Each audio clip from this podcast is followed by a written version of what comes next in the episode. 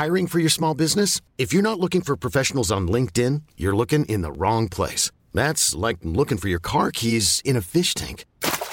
LinkedIn helps you hire professionals you can't find anywhere else, even those who aren't actively searching for a new job but might be open to the perfect role. In a given month, over 70% of LinkedIn users don't even visit other leading job sites. So start looking in the right place. With LinkedIn, you can hire professionals like a professional. Post your free job on linkedin.com slash achieve today. Bienvenue à tous dans Midi News. Voici le programme du jour. Une question inquiétante à la une. Sommes-nous en train de glisser vers une confrontation globale, comme l'a dit hier sur notre antenne l'ancien Premier ministre Dominique de Villepin, et comme le craint aussi le ministre Bruno Le Maire, la rhétorique de la guerre de civilisation est de retour. Alors on pose souvent la question, Samuel Huntington avait-il raison? La guerre des images sur le terrain, la guerre de l'information et puis la concurrence victimaire des victimes israéliennes et palestiniennes. Comment expliquer tout cela aux plus jeunes qui sont abreuvés de vidéos sur TikTok et autres? Nous en parlerons notamment avec le professeur Didier Lemaire. Et puis on s'interrogera aussi sur la position d'Emmanuel Macron. Qu'est-ce que vous y comprenez? Disons-le clairement, la position de la France est peu claire, illisible, inaudible. Et chose inédite, les ambassadeurs de la région au Proche-Orient s'en plaignent.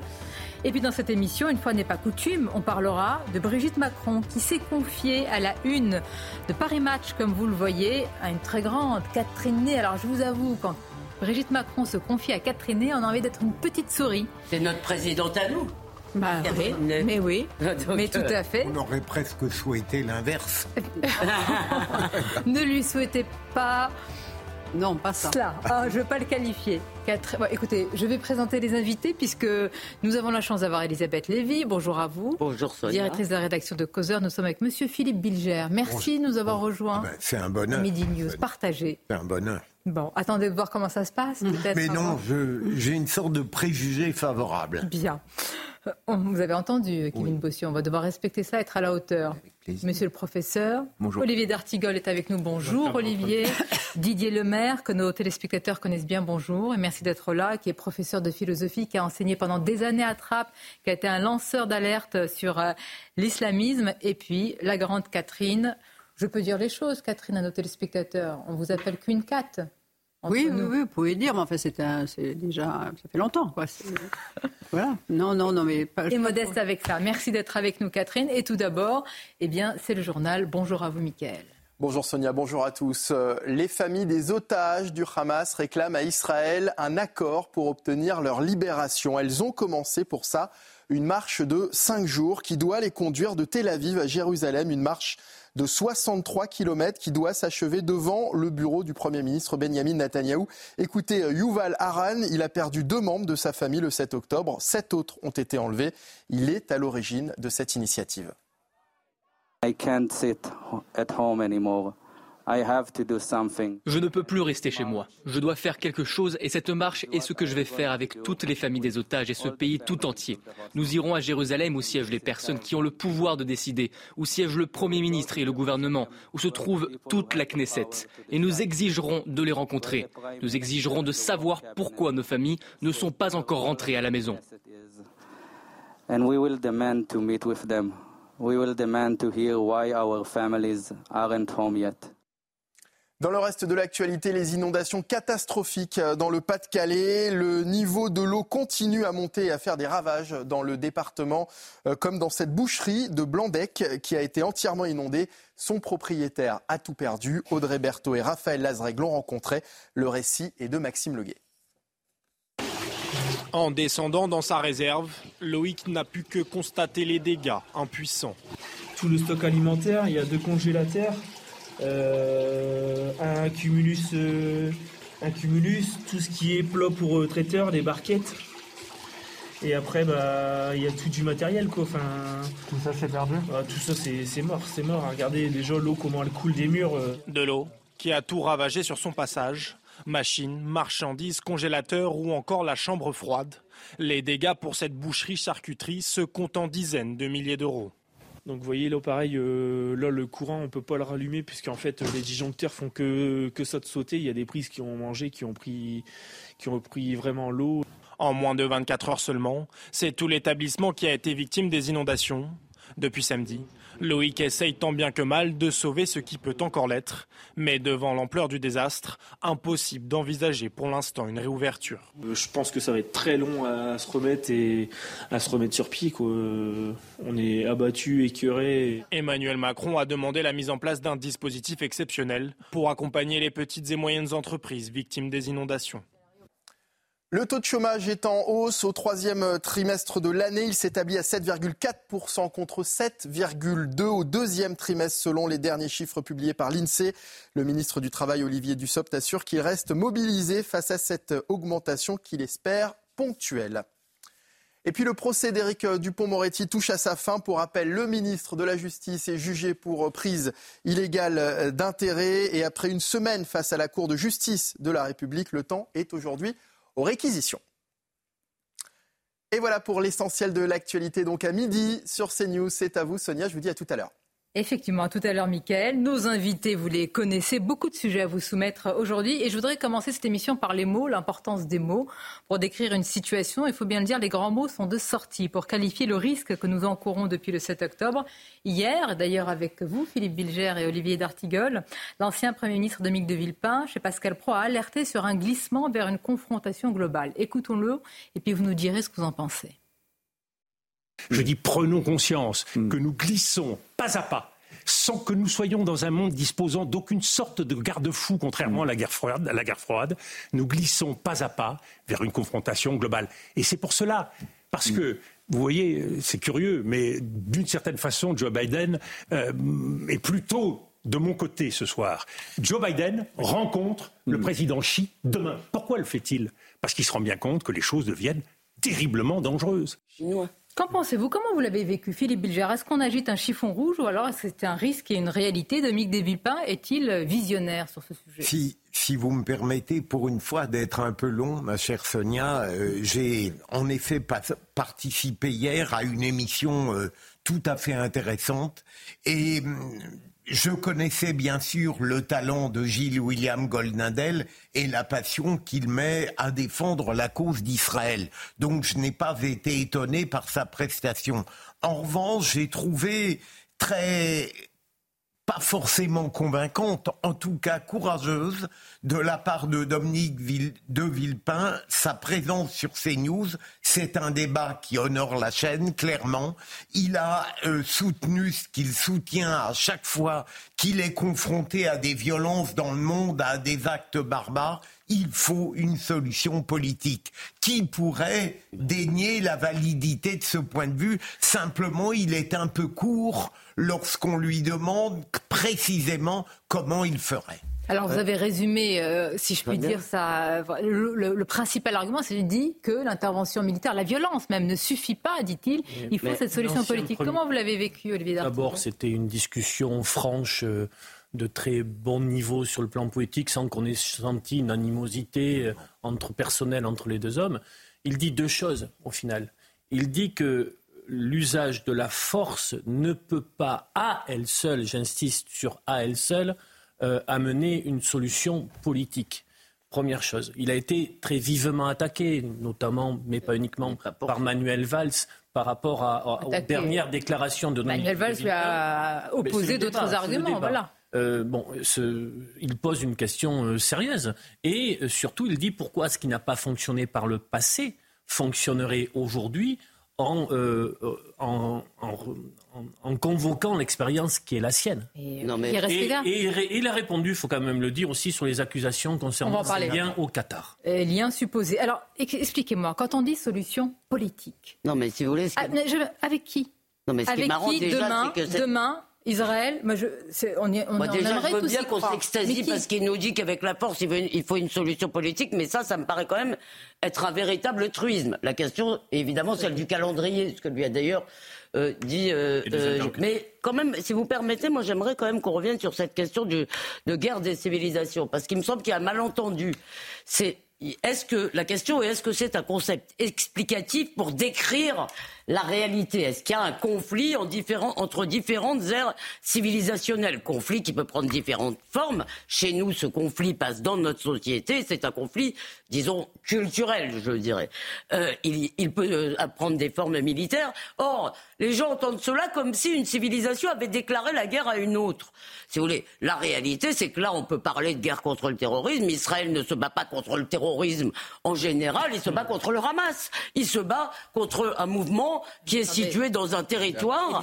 et donc, non mais c'est pas. Euh, j'entends ce que vous dites, mais quand il dit confrontation globale, lui, il parle d'une d'une partie du Nord et le Sud global. Je vous rappelle que face euh, dans cette autre partie, il n'y a pas seulement les pays du monde arabe. Oui, oui. Il y a aussi les BRICS, euh, le Brésil, il y a le BRICS, il y a l'Inde, il y a la Chine, il y a oh, l'Inde. L'Inde est aussi plus pro-israélienne.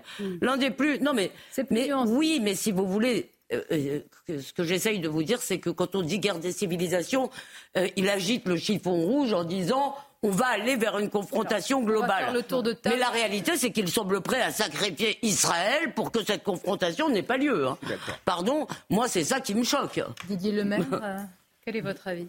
Moi, je crois que nous sommes face à un ennemi qui a un programme euh, mondial hein, euh, de purification de l'humanité, un programme génocidaire et totalitaire qu'il va appliquer partout, sur la planète, euh, d'abord dans notre pays. Euh, on le voit avec euh, la poussée contre l'école républicaine, la tentative d'islamiser le savoir notamment. donc il faut une réponse évidemment qui soit à la mesure, c'est-à-dire à la fois en France mais à l'international.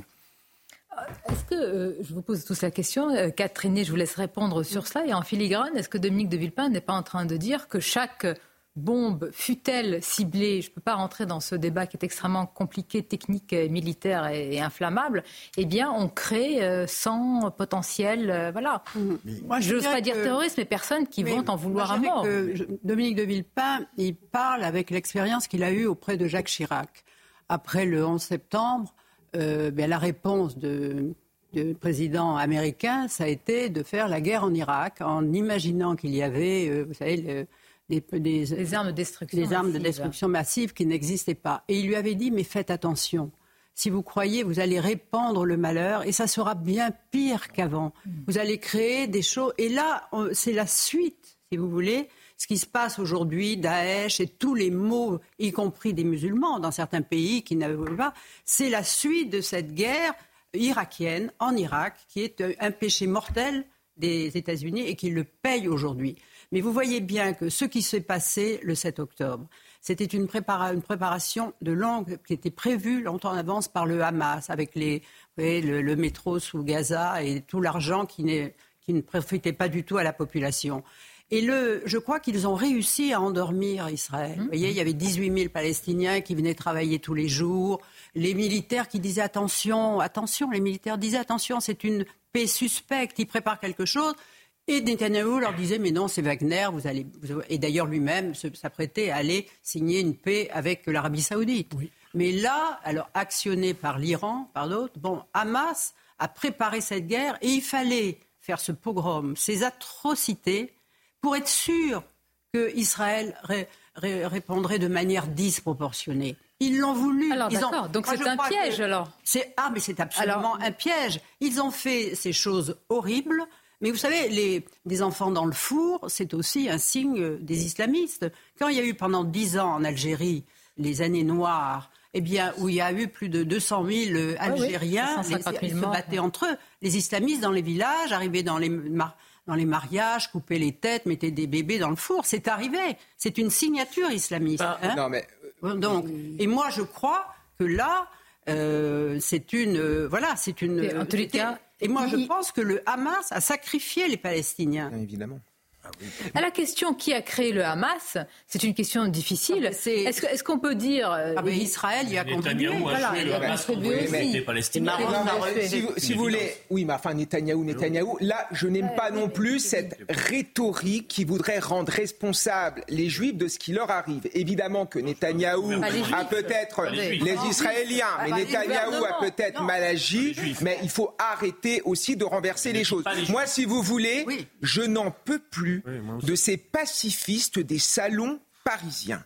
franchement, j'en ai ras le bol. La vérité, c'est que Israël n'a pas choisi cette guerre. Israël subit cette guerre. Cette guerre.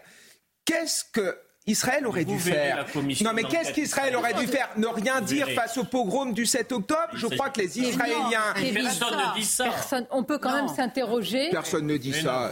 Non. Mais, en fait, personne ne s'inquiète autour de La société israélienne et la commission d'enquête aura des conclusions bien plus sévères sur le monde que ce qu'on se dit. C'est pas ça dont il est question. Un peu de calme. Un peu de calme. Très calmement. Mais oui. J'aimerais répondre à Olivier. La commission d'enquête portera sur les responsabilités. En revanche, je te le redis, mon cher ami, en Israël, ce qui est assez rare, c'est assez rare chez les juifs en général, d'ailleurs au-delà d'Israël, il y a un consensus de l'extrême droite à l'extrême gauche sur l'objectif de démilitariser Gaza, quel que soit le prix malheureux. L'armée israélienne fait tout pour éviter euh, euh, euh, les morts civiles, mais évidemment, il y en aura. Mais juste une chose, tout le monde me raconte que. Elisabeth, vous allez le faire. On va marquer juste une petite pause pour les titres de Michael. Démilitariser le, Hamas. Il faut savoir que la plupart des pays arabes autour d'Israël n'attendent que cela. Bah oui. On le dit pas, mais l'Égypte, la Jordanie, etc. D'accord avec moi donc. Pas les dirigeants. Ça peut arriver. Pas les dirigeants. Pas les dirigeants. Qui, voilà, qui ont peur de leur population. Les titres, et puis on, vous, on continue à vous écouter. L'armée israélienne a lancé une opération euh, ciblée dans l'hôpital Al-Shifa de Gaza, hôpital dans lequel des milliers de déplacés palestiniens euh, sont réfugiés, en plus des malades et des blessés. Tsahal et Washington accusent le Hamas d'y abriter un site stratégique de l'organisation terroriste. Bruno Le Maire se dit prêt à pérenniser l'utilisation des tickets restaurants pour les courses alimentaires. Invité de CNews et Europe 1 ce matin, le ministre de l'économie s'est également dit ouvert à une réflexion plus globale sur les titres restaurants. Et puis le Pas-de-Calais repasse en vigilance orange, mais les intempéries persistent depuis près de deux semaines. Le département est soumis à des crues exceptionnelles. Attention au risque de débordement également dans les Alpes. La Haute-Savoie est repassée en vigilance orange.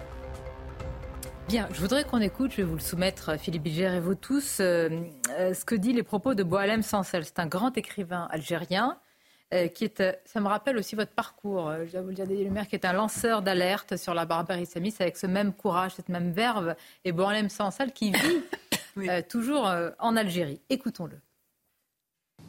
Voilà, moi j'ai, écrit, j'écrivais pour, sensibiliser les Européens et en particulier les Français et, nos voisins, les Marocains, les Tunisiens. Vous, ne perdez rien pour attendre. Vous avez tout intérêt à vous mobiliser dès maintenant. Euh, nous, on a été laxistes, l'histoire de l'Algérie est comme ça, on est laxistes. Euh, et donc, on, s'est fait avoir, quoi, voilà. Et, on y est toujours dedans. Alors, euh, mais les autres euh, ne nous ont pas écoutés. Finalement, les conseillers ne sont jamais euh, très écoutés. Moi, j'ai rencontré maintes fois Jacques Chirac, j'ai rencontré Sarkozy, j'ai rencontré, rencontré Macron. et, je je vous dis pas le nombre de ministres, de, ministres des Affaires étrangères à qui je disais, mais vous, mais vous rendez pas compte ou quoi? Mais je, lui dis, moi, je suis prêt à signer un truc. prenons date je vais vous donner des dates. Voilà ce qui va se passer. Je vais vous faire l'échéancier de, la chose. Euh, oui, mais vous savez, l'Algérie, c'est pas la France, et patati. Mais, mais qu'est-ce qui vous fait dire que l'Algérie, c'est pas la France? Eh bien, moi, je vous dis que c'est la même chose. Voilà. Les idées poussent, euh, euh, poussent partout. C'est pas parce que, voilà, vous, vous, mettez un pommier en France, il pousse. Vous le mettez en Algérie, il pousse aussi. Alors c'est glaçant, c'est ce que vient de dire aussi euh, Catherine, c'est-à-dire qu'il y a une forme d'endormissement aussi euh, d'Israël avec les accords d'Abraham avec euh, l'Arabie saoudite. Est-ce que, je ne dis pas, attention, hein, je ne dis pas que nous risquons les mêmes situations, il ne s'agit pas d'être alarmiste, mais quand même, quand des lanceurs d'alerte essayent comme ça de nous réveiller, pourquoi il y a cette, une sorte d'évanescence comme ça? Mais en réalité, à propos de cette barbarie qui est suivie par une riposte ô combien légitime, mais dans d'autres secteurs aussi infiniment moins préoccupants, j'ai remarqué que ça n'était jamais ceux qui lançaient l'alerte qui étaient écoutés. Ils constituaient en quelque sorte, pour ceux qui ne voulaient pas les entendre, le scandale absolu. Ils viennent troubler notre repos notre bonne conscience. Mais si vous le permettez, Sonia Mabrouk, euh, je voudrais revenir un moment sur ce qu'a dit Dominique de Villepin hier, où sa vive intelligence, me semble-t-il, s'est heurtée à une impasse. Lorsqu'on lui demande quelle serait son attitude à l'égard du Hamas, il répond, mais c'est très simple, il faut éradiquer politiquement le Hamas et ne pas se préoccuper de l'aspect militaire. Alors, sans être un spécialiste, je vois mal comment on peut bah faire en dissociant les deux. Philippe, il n'a pas, dit ça, Parce qu'il a reconnu le droit, euh, bien évidemment, à l'État d'Israël euh, de se défendre, y compris d'opérer sur le terrain. Euh, il donne une précision en disant qu'il préférerait des choses plus ciblées. C'est facile à dire, bien sûr, sur un plateau. sur un plateau. Après, il faut quand même arrêter avec un certain nombre d'hypocrisies si le Hamas a été aussi consolidé dans la bande de Gaza, c'est qu'il y a eu des responsabilités politiques. Et il faut aussi dire que les États arabes ont lâché. Et il faut aussi dire que les États arabes ont lâché la question palestinienne. les, accords d'Abraham. Je termine juste ici. Les accords d'Abraham. Israël fait la paix avec des pays arabes avec lesquels il n'est pas en guerre. Attendez, le reconnaître, ce n'est pas euh, pointer la responsabilité des Israéliens. attendez, c'est pas ça. C'est reconnaître euh, Benjamin Netanyahu. Hier, Gilles Kepel nous a dit des valises de cash dans un avion est-ce que je peux, sont allés pour. Est-ce que je peux avoir une minute pour répondre à cette ancienne, qui est la même chose que quand on me dit que François Mitterrand a créé le Front National, que Netanyahou ait joué avec le Front National, que les Américains aient joué avec, le euh, Netanyahou avec le Hamas, hein, Mitterrand avec le Front National, les Américains avec les djihadistes afghans. C'est une évidence. Mais est-ce que vous croyez vraiment que ces manigances créent des mouvements sociaux, créent l'islamisation de l'islam à l'échelle planétaire? Si vous voulez, non mais moi je veux bien, bien sûr que les acteurs politiques ont tous quelque chose, mais vous voyez bien qu'il y a une évolution mondiale de l'islam qui est également endogène. Mais attendez, le djihadisme. Elisabeth on est les premiers à interroger la daïchisation du Hamas, mais on ne peut pas la dissocier d'un aspect territorial mais région juste de vous dire que le djihadisme n'est pas une création de l'Occident et que derrière, parce que quand on déroule ce raisonnement de, on a joué, bien sûr qu'ils ont joué, je vous le redis, mais et par ailleurs, dernier mot là-dessus, le piège dans lequel, soi-disant, le Hamas a entraîné Israël. On va compter à la fin. D'accord Mais moi, je crois que c'est le Hamas qui s'est piégé. Je vous tiens le pari qu'à la fin des fins, D'abord, j'espère grandement que le bilan en vie civile sera réduit, parce qu'évidemment, le Hamas a intérêt à le gonfler aujourd'hui.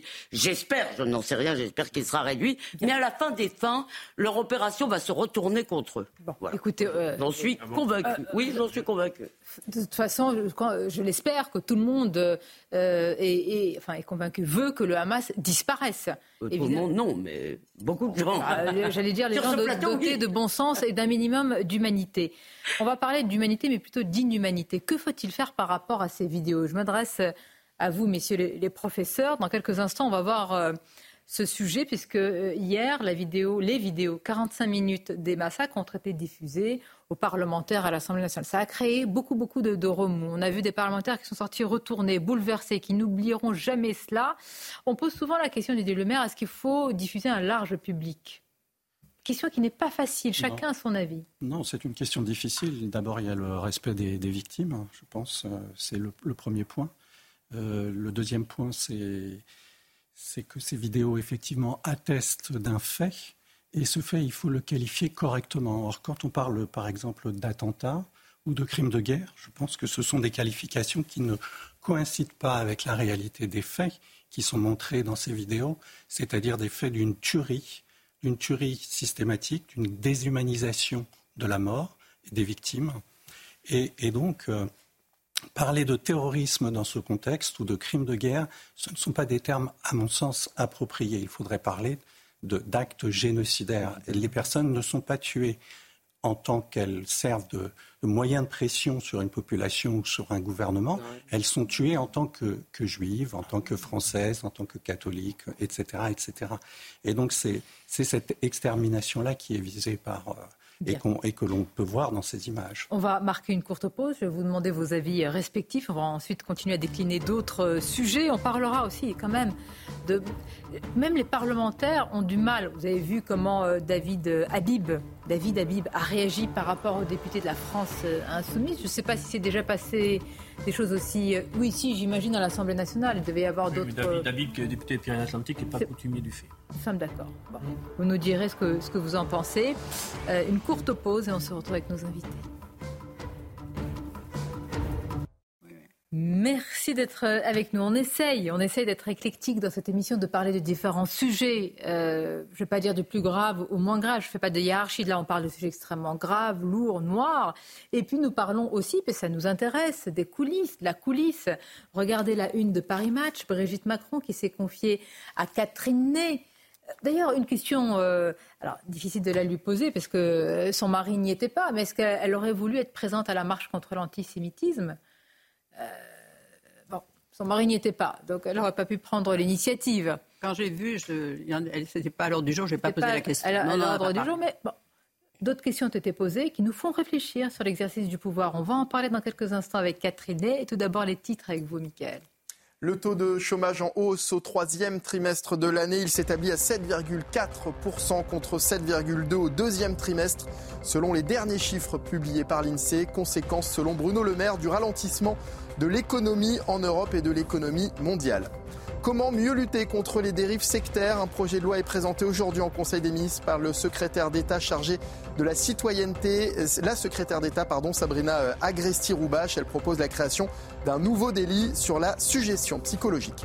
Et puis la, sécurité routière lance une campagne pour sensibiliser sur les conséquences de la consommation de drogue au volant. Selon les statistiques, 672 personnes ont été tuées en 2022 dans un accident de la route impliquant un conducteur sous stupéfiant, soit un accident mortel sur cinq.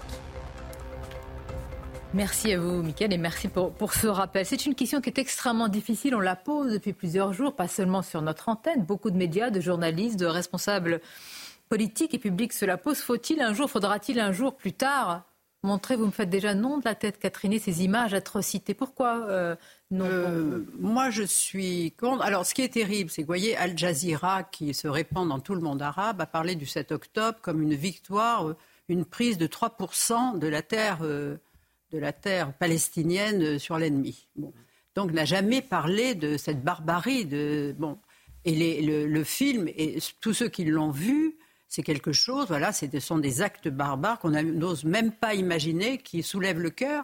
Mais vous n'imaginez pas passer ce film à une heure de grande écoute. Quel est le risque? Le risque, c'est bien sûr que d'abord, il y a des gens qui ne finiraient pas de regarder une chose pareille, que qui va, ça va beaucoup les troubler. Mais vous imaginez, parce que vous, vous avez, vous êtes des démocrates, vous avez le sens de, l'autorité, de la, de la, de l'altérité, de la, de la compassion, mais il y a aussi un goût pour la barbarie. Vous pensez que ça peut être un élément de recrutement Il y a un goût pour la barbarie, pour des jeunes euh, voilà, qui avec, euh, voilà, peuvent, avec un couteau, euh, qui est aussi une signature islamiste, hein, le premier geste de, d'égorgement, ça se fait au moment de l'Aïd, quand on a 11 ans. La première égorgement dans les fêtes musulmanes. Alors, oui, pour pas que vos propos soient travestis, parce que j'ai toujours peur sur les réseaux sociaux. Non, non mais je veux dire, il y a la tradition dans la religion, pourquoi, qui n'a rien à voir. En tout cas, c'est un geste dans la religion qui fait que le maniement du couteau est facile chez, par un jeune à tous les âges. Bien. Et qu'avec un bien, couteau, pour bien vous connaître, vous faites une, différence entre islam et islamisme, mais là, vous parlez évidemment de ces atrocités. Donc, Catherine souligne aussi ici un aspect au contraire, c'est-à-dire qu'on pourrait euh, de fascination finalement morbide. Vous le craignez aussi, monsieur le professeur? Non, je comprends ce que dit euh, Catherine Elle a en partie raison. Mais j'ai l'impression de retourner à ce qui s'est passé après la Seconde Guerre mondiale, où il y a des négationnistes qui niaient la Shoah et on se demandait s'il fallait sortir finalement montrer les vidéos de la libération des camps. Là, le 7 octobre, il y a une vague de négationnistes qui s'en emparent et qui prétendent que ça n'a pas existé. Donc il faut montrer les vidéos. Évidemment, il ne faut pas balancer ça de manière brute, il faut contextualiser, il faut sans doute prendre des extraits. Et je pense que ce qui est important, c'est que l'on montre le visage des terroristes, des membres du Hamas, qui jouissaient en s'en prenant à des juifs, pour montrer qui sont ces gens qui ont tué des juifs parce qu'ils étaient juifs. Ce qui s'est passé en Israël, c'est un pogrom, c'est un crime génocidaire. Et les historiens, de toute façon, s'empareront de ces images. Ces images appartiennent à l'humanité. Kevin Bossuet, que répondez-vous à Émeric Caron qui dit alors, euh, ils l'ont vu, il dit montrer aussi ce qui se passe pour les civils euh, palestiniens. Mais évidemment qu'il faut montrer ce qui se passe pour les civils palestiniens, mais j'en ai marre qu'à chaque fois, il y a une forme de concurrence victimaire. Moi, moi, je vais vous dire, non, mais juste une chose que je voulais dire quand même.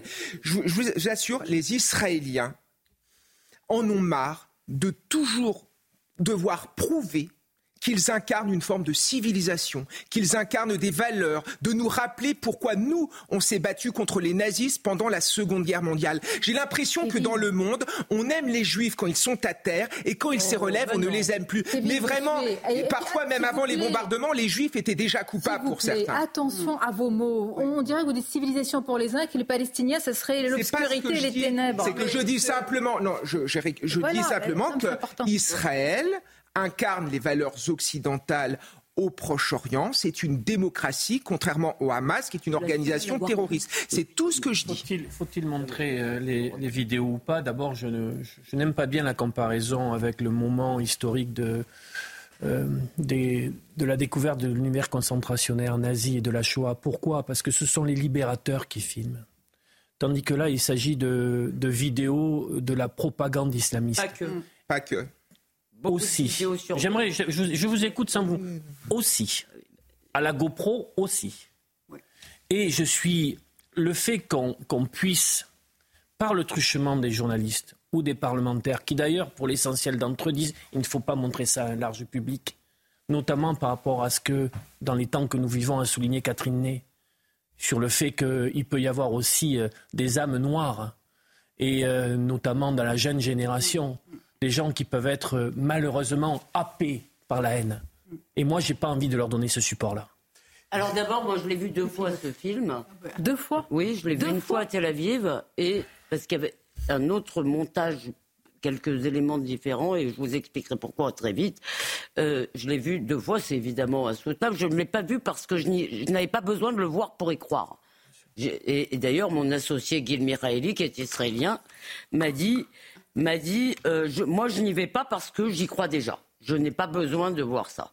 Donc, euh, euh, si vous voulez, c'est pas du tout pour ça que je l'ai vu. Je l'ai vu dans un espoir un peu vain et qui mériterait probablement une, une contextualisation, une représentation, parce que là c'est de la donnée brute, pour essayer de, comprendre quelque chose, comprendre quelque chose d'un point de vue quasiment métaphysique de ce que l'homme fait à l'homme, de voir ses visages hilars, comme le dit euh, Kevin, c'est probablement une des choses qui reste le plus, c'est leur sourire et leur jouissance euh, de tuer. Alors moi, je pense quand même que il faudra le montrer pour des questions de négationnisme, mais je n'ai pas beaucoup d'illusions. On a déjà eu ce débat ici.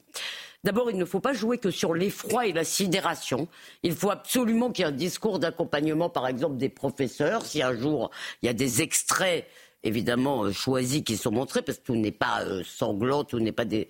Euh, voilà, il y a des éléments, je veux dire, qui ne sont pas ceux-là. Mais il ne faut pas se faire d'illusions.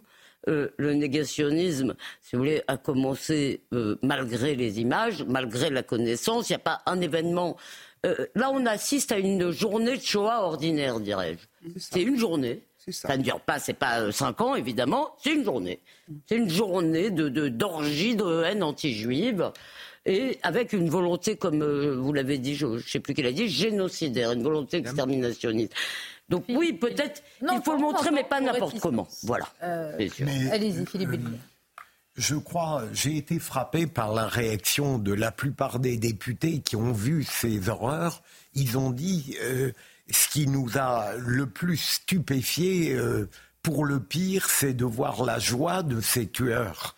Et je crois qu'on oublie trop dans l'aptitude à voir ou non ce type de film la psychologie de chaque spectateur. Moi qui n'ai pas été étranger dans mon passé à certaines horreurs singulières, je suis, je crois que je serais capable de regarder cette barbarie. Mais pour le grand public, et là je rejoins absolument Catherine Ney, parce que c'est, vous l'avez un peu dit Olivier, euh, on le dit trop peu. Il y a une terrible, terrifiante contagion de l'horreur. Euh. Et c'est effrayant de voir à quel point euh, montrer cette barbarie sur beaucoup d'âmes faibles et d'esprits euh, prêts au manichéisme le plus éclatant conduisent au pire. Et des jeunes, regardez les, professeurs qui ont été. Mais, voilà. mais les professeurs, moi je pense à eux, parce que si on dit qu'un jour il faudrait qu'ils montrent certains extraits, déjà qu'ils ont beaucoup de difficultés et beaucoup de courage pour la plupart à évoquer certains pans de l'histoire. Alors je n'imagine ah, pas, Monsieur le maire, ce qui, vous, ce qui, enfin, qui pourrait arriver s'ils doivent contextualiser, comme on dit si facilement, ce genre de vidéo. Oui, il faudrait du recul aussi euh, que les années passent. Euh, on ne peut pas, dans une salle de classe, commenter l'actualité. Je crois que ce n'est vraiment pas le lieu. C'est vrai. Mais le, je ne sais pas si c'était exact, euh, Sonia. Il y a un professeur qui avait indiqué que, en évoquant Hitler et le nazisme, il n'avait pas osé parler des camps d'extermination. pardonnez-moi, euh, tout cela nous est arrivé. Dans le Bataclan, eu égard aux familles euh, des victimes, on n'a pas euh, vu oui, mais enfin, on sait ce qui s'est passé. Oui, mais on n'a pas vu. les images ont été projetées oui. simplement au procès, après avertissement, etc. Donc, mais moi, je voudrais demander à Je voudrais terminer juste ce que je voulais en train de dire, parce que le, compte rendu de, procès, quand vous, quand vous entendez, je veux dire, parfois, la force des mots, presque ça n'égale peut-être pas les images, mais ce qui s'est passé dans cette salle, en fait, la barbarie, nous l'avons chez nous depuis très longtemps. Mais est-ce qu'on veut vraiment la voir? Parce que depuis tout à l'heure, certains disent attentat, d'autres. C'est pas une question. Est-ce qu'on, quand on dit l'homme par rapport à l'homme, mais c'est l'homme par rapport non. Celui qui est en train d'égorger, de faire, moi je veux pas faire le cortège de, de l'atrocité, mais il considère plus l'autre comme un non, il n'y a rien. Non, non, non, mais je pas. Je ne pas dire tous les hommes. est-ce que, est que, nous, nous le comprenons depuis cette civilisation? Est-ce que nous le comprenons? Non, mais bah, d'abord parce qu'il y a un noyau qui reste, y compris sur le nazisme, il y a quand même un noyau incompréhensible et il faut quand même, si vous voulez, l'idée qu'on pourrait appréhender complètement d'un point de vue même métaphysique cette réalité est presque troublante. Mais moi, moi j'avais envie de savoir auprès de nos professeurs, si vous voulez, si est-ce que dans le fond, euh, euh, j'ai été là avec un jeune ami à cette projection, nos deux professeurs, je voulais dire. Et euh, j'ai été avec un jeune ami, il a une trentaine d'années. Et quand on est sorti, alors il a été très troublé par les scènes où on voit des vivants, mais mais par contre, il, a une espèce d'accoutumance, comme il voit des séries gore, euh, Walking Dead. Écoutez, attendez, on va, on va poursuivre ce débat. Non, il est très lourd, il est très important. Nous écouterons tout à l'heure euh, certains euh, députés. Et puis, je vais vous interroger aussi sur l'absence plutôt d'Emmanuel Macron. Par qui a-t-elle été, selon vous, inspirée? Qui l'a pu entendre? Emmanuel Macron, peut-être lui-même hein, aussi, on peut le penser, mais une présence interpelle à l'Élysée, une visite interpelle à l'Élysée. Je vous en parlerai à partir de 13h. Pour l'heure tout autre sujet. Catherine Ney est euh, journaliste évidemment, écrivain à succès. Je rappelle son dernier ouvrage, Secret de vie. Il faut vraiment le lire, elle nous prend par la main. D'abord pour votre histoire, mais aussi évidemment pour celle de notre pays. Et vous avez pu rencontrer euh, Brigitte Macron pour Paris Match. Hein, voilà qui va être disponible pour le grand public à partir de, demain. C'est très intéressant parce que d'abord, ça dit beaucoup de choses sur l'exercice du pouvoir. Vous-même, première question générale, Catherine, qu'est-ce qui vous a immédiatement euh, interpellé D'abord, on se demandait quel était son rôle.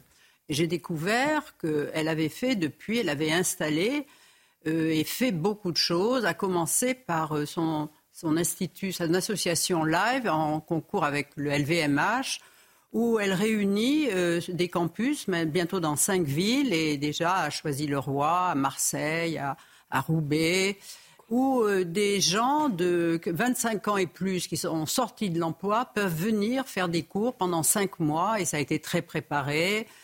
Euh, avec un, un, socle de connaissances indispensables. Et ces gens qu'elle a reçus un à un, et depuis quatre ans, elle a, elle a rencontré plus de 1 131 personnes exactement qui sont venues expliquer quel était leur projet. Et après, ils ont des cours et tous ces gens sont de, sont de milieux et d'origine et, de, de, niveaux de culture euh, mélangés. Mais elle a voulu que tout le monde soit ensemble pour que chacun apporte à l'autre euh, mais un tranche de vie, un dialogue. Et voilà. Et j'ai vu, et je l'ai vu faire un cours. Voilà, un cours de littérature. Et là, c'est assez commun pour le professeur Calais. Oui, mais j'ai découvert avec euh, quelle euh, façon elle tenait euh, son auditoire en créant une synergie. Et, là, elle m'a redit dans l'interview que son bonheur, ça a été voilà cette vocation de, professeur. Et là, elle m'a dit on va en parler parce qu'elle en parle. En tout cas, vous le rapportez très bien. Commençons peut-être par le début. On va voir. Elle répond à le pouvoir, ce n'est pas elle qui l'exerce, euh, mais peut-être qu'elle a participé à la conquête certainement du pouvoir avec euh, son mari. La première fois, justement, au pouvoir, c'est un apprentissage. Voici ce qu'elle dit, regardez. Alors, quand il a été élu la première fois, je me disais, comment vais-je faire? En vérité, on arrive, on ne sait rien, personne ne m'a rien dit sur rien. Alors, regardez, les jupes trop courtes, je, n'avais rien de long. Bah, on apprend en marchant. Ça lui va bien les jupes très courtes. Les Merci pour votre commentaire, Elisabeth Lévy. Oui. Catherine Ney. Oui, oui, oui. D'ailleurs, euh, c'est vrai, elle a beaucoup de franchise, elle le dit avec beaucoup de naturel. Parce qu'on on pense que quand on arrive une première, quand arrive une première dame, peut-être qu'elle pense. Ben oui, on pense qu'il y a des gens qui sont là, qui entourent, ah et qui vous expliquent comment ça on lui a pas dit. Et, c'est vrai que certaines fois, en tous les cas, au début du quinquennat, on pouvait juger. Euh, qu'elle avait des jupes un peu trop courtes, ça c'est sûr. Ça faisait un peu. Ça c'était pour l'anecdote. Oui, ça c'était pour l'anecdote, mais elle dit personne ne m'avait rien dit. Mais oui, non, mais je trouve qu'il. Mais c'est pas. Écoutez, pour une fois qu'il y a un peu de fraîcheur, certains vont rigoler, d'autres euh, mm. ça va être décrié, mais je trouve que quand on répond spontanément, moi ça mérite toujours qu'on s'y intéresse. Alors le couple euh, qu'il forme avec le président, voici euh, ce qu'elle en dit. Nous sommes un couple normal, normal. Il nous arrive de ne pas être d'accord. J'ai l'influence qu'une femme peut avoir sur son mari. Ou c'est trop, ou c'est rien. Le fait qu'il soit président n'a rien changé.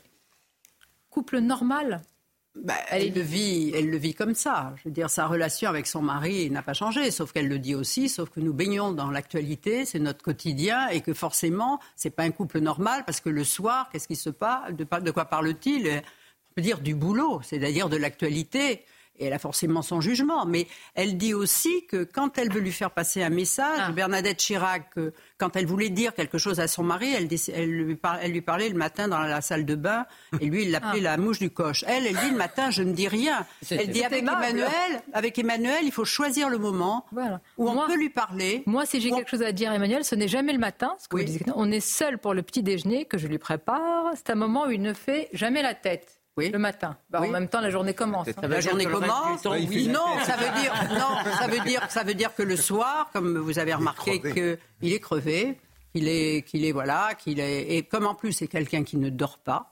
Qui, qui, qui travaille jusqu'à 22 ou 23 heures, il dîne tard, après il reprend, il envoie des SMS, on, on le sait tout ça, à 2 heures du matin. Donc c'est quand même d'une certaine manière quelqu'un, quand on dit un couple normal, il y a peu de femmes qui supporteraient de vivre peut-être avec un homme aussi occupé ils étaient si peu. Au départ, quand même, ils étaient un peu atypiques au oui, oui, couple normal. C'était quand même un couple un peu atypique. C'est un couple atypique, mais elle, elle le vit comme une normalité. Oui, mais le, mot normal m'a sauté à la figure, si je puis dire en lisant oui, mais, un couple normal. Oui, mais elle m'aurait dit on est un couple anormal. Je veux dire non, elle se vit comme une chose qui est établie. Comment elle répond? Elle répond. Elle répond parce que voilà. Nous faisons notre agenda à deux, entrons en négociation, nous décidons si je l'accompagne ou non dans ses déplacements. Moi aussi, j'ai mon emploi du temps. Ensuite, on va marcher deux fois par semaine. Il fait 45 minutes d'entraînement, d'échauffement, de la boxe pour le gainage. Être à l'Élysée est une course de fond. Bah oui. Bah oui, oui, oui. Un mais ça, euh, finalement. Après tout, Nicolas Sarkozy disait la même chose, parce qu'à la fois il travaillait beaucoup, il faisait beaucoup de sport, il était tout le temps très actif. Oui, oui, oui, oui. Alors ensuite, on va sur la personnalité du président. Regardez, est-ce qu'il l'étonne toujours? Dans un couple normal.